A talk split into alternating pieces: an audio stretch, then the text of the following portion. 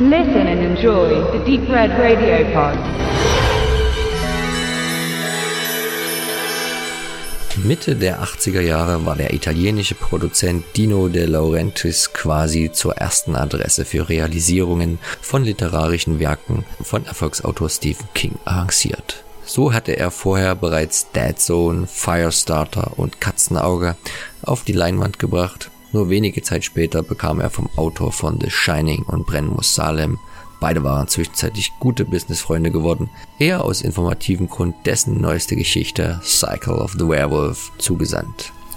Ursprünglich bestritt der Meister des literarischen Horrors damit ziemliches Neuland, verfasste er sie doch als zwölfteilige und an Worten sehr begrenzte Kalendergeschichte. Später fühlte er sich aber in seinem Ideenreichtum durch das eng gesteckte Rahmenkorsett zu sehr beschränkt, so dass er das Format konventionalisierte und die Geschichte erweiterte. Heraus kam sein einzig konkreter Ausflug ins Werwolf-Gefilde, da dieser zu den Monstern zählt, welche King immer am wenigsten interessierten, wie es der Autor mehrfach zu Protokoll gab. Natürlich taucht auch in seinem Oeuvre hin und wieder latent das Urmotiv von Dr. Jekyll und Mr. Hyde auf, siehe Carrie, Christine oder Stark, jedoch nie wieder so klar wie in seiner reinsten Ausprägung, in der sich ein Mensch bei Vollmond in Isegrim verwandelt. Laurentis wiederum fand auch schnell Gefallen an diesem Stoff und erwarb die Filmrechte. Zunächst verpflichtete er Don Coscarelli, der sich kurz zuvor als Regisseur von Phantasen einen Namen gemacht hatte, ein Drehbuch zu verfassen und dieses im besten Fall auch umzusetzen. Allerdings gefiel dieser Skriptentwurf dem italienischen Produzenten recht wenig, so dass beide aufgrund oft zitierter künstlerischer Differenzen getrennte Wege gingen. Beinahe parallel hatte bereits Stephen King, obwohl er ursprünglich ablehnte, eine erste Drehbuchversion verfasst und sollte sich letztendlich auch für den finalen Entwurf verantwortlich zeigen. Laurentis war zufrieden und nachdem der Grünschnabel Daniel Attias aufgrund eines guten Pitches als Regisseur verpflichtet wurde, konnte die Produktion auch schon losgehen.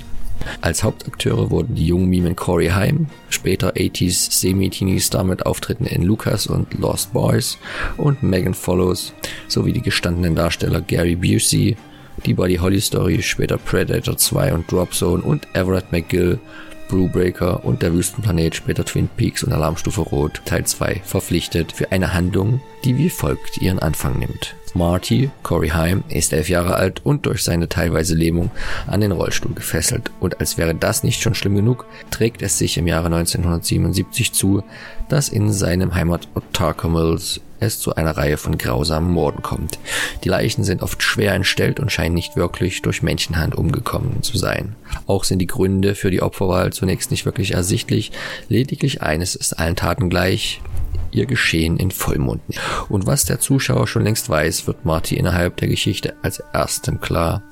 Die Morde müssen auf das Konto eines waschechten Werwolfs gehen. Steht er zunächst allein da mit seiner Theorie, bringt er bald seine große Schwester Jane, Megan Follows, auf seine Seite, die sich selbst im Laufe der Handlung ein Bild von der Bestie machen kann.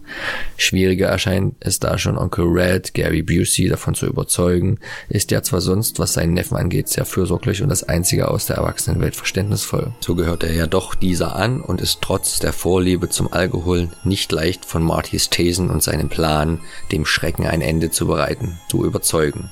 Folgt diesem letztendlich aber doch. Einzig weitere wichtige und wirklich ausgearbeitete Person im Film ist Reverend Lowe, Everett McGill, der ebenfalls früh in die Vorfälle verwickelt wird. Die Story ist dabei wenig innovativ, vor allem wenn man bedenkt, was für Referenzwerke dem Genre nur wenige Jahre vorher mit American Werewolf in London, Das Tier und Wolfen zugeführt wurden. Zeigten die genannten dabei vor allem ersterer ganz neue Genreansätze und vor allem richtig neue Tricks, so fühlt man sich bei Silver Bullet eher an klassischere, sprich ältere Umsetzungen erinnert. Die Story wirkt weitaus konventioneller und die Effekte sind lange nicht so ausgefallen. Böse Zungen behaupten, der Werwolf hat auch mehr etwas von einem Bären bis hin zu einem Affen, was ihn dann auch freilich weniger furchteinflößend, denn unfreiwillig komisch wirken lässt. Ein Grund wohl, warum Produzent Dino mit dem finalen Produkt gar nicht zufrieden gewesen sein soll und anfänglich das Projekt komplett überarbeiten bzw. es ganz in der Schublade verschwinden lassen wollte. Die 7 Millionen Dollar Produktionskosten sprachen am Ende wohl dagegen. Diese waren zumindest, was die drei Hauptdarsteller angeht, gut angelegt. Die Jungstars machen ihre Sache gut und vermitteln glaubhaft das eingeschworene Geschwistergespann, wobei man es Corey Haim förmlich ansieht, was es für ein Spaß gewesen sein muss, die Hälfte des Films in einem mega coolen Rollstuhl-Dreirad namens Silver Bullet rumzudüsen. Dieses war ein Geschenk seines ebenso mega coolen Onkels Red, der als einziger Erwachsener auf der gleichen Wellenlänge funkt wie sein Neffe. Genau deshalb und wegen seines erhöhten Alkoholkonsums steht er dafür in der Welt der Erwachsenen und innerhalb seiner Familie ziemlich im Abseits und wird perfekt verkörpert von einem keinen Fluch auslassenden Gary Busey.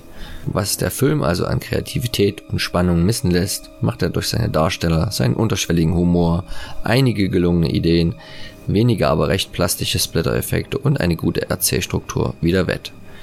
Regisseur Daniel Attias drehte danach übrigens keinen einzigen Streifen mehr, ist aber trotzdem seinem Fach treu geblieben und wirkt an unzähligen Fernsehserien mit, wobei da wirklich fast alle relevanten Shows der letzten 30 Jahre aus verschiedensten Genres vertreten sind. Kleine Aufzählung gefällig.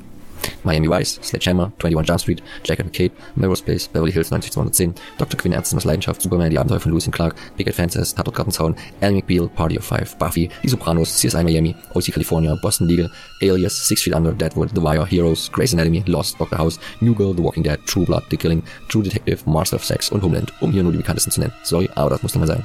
Der Werber von Parker Mills blieb unterdessen mit seinem Einspiel weit hinter den Erwartungen zurück, was Produzent Dino De Laurentiis allerdings nicht daran hinderte, für weitere Schriften Kings die Rechte zu erwerben und diese dann mit Reha M. Es begann ohne Warnung und manchmal kommen sie wieder, ebenfalls für mich umzusetzen.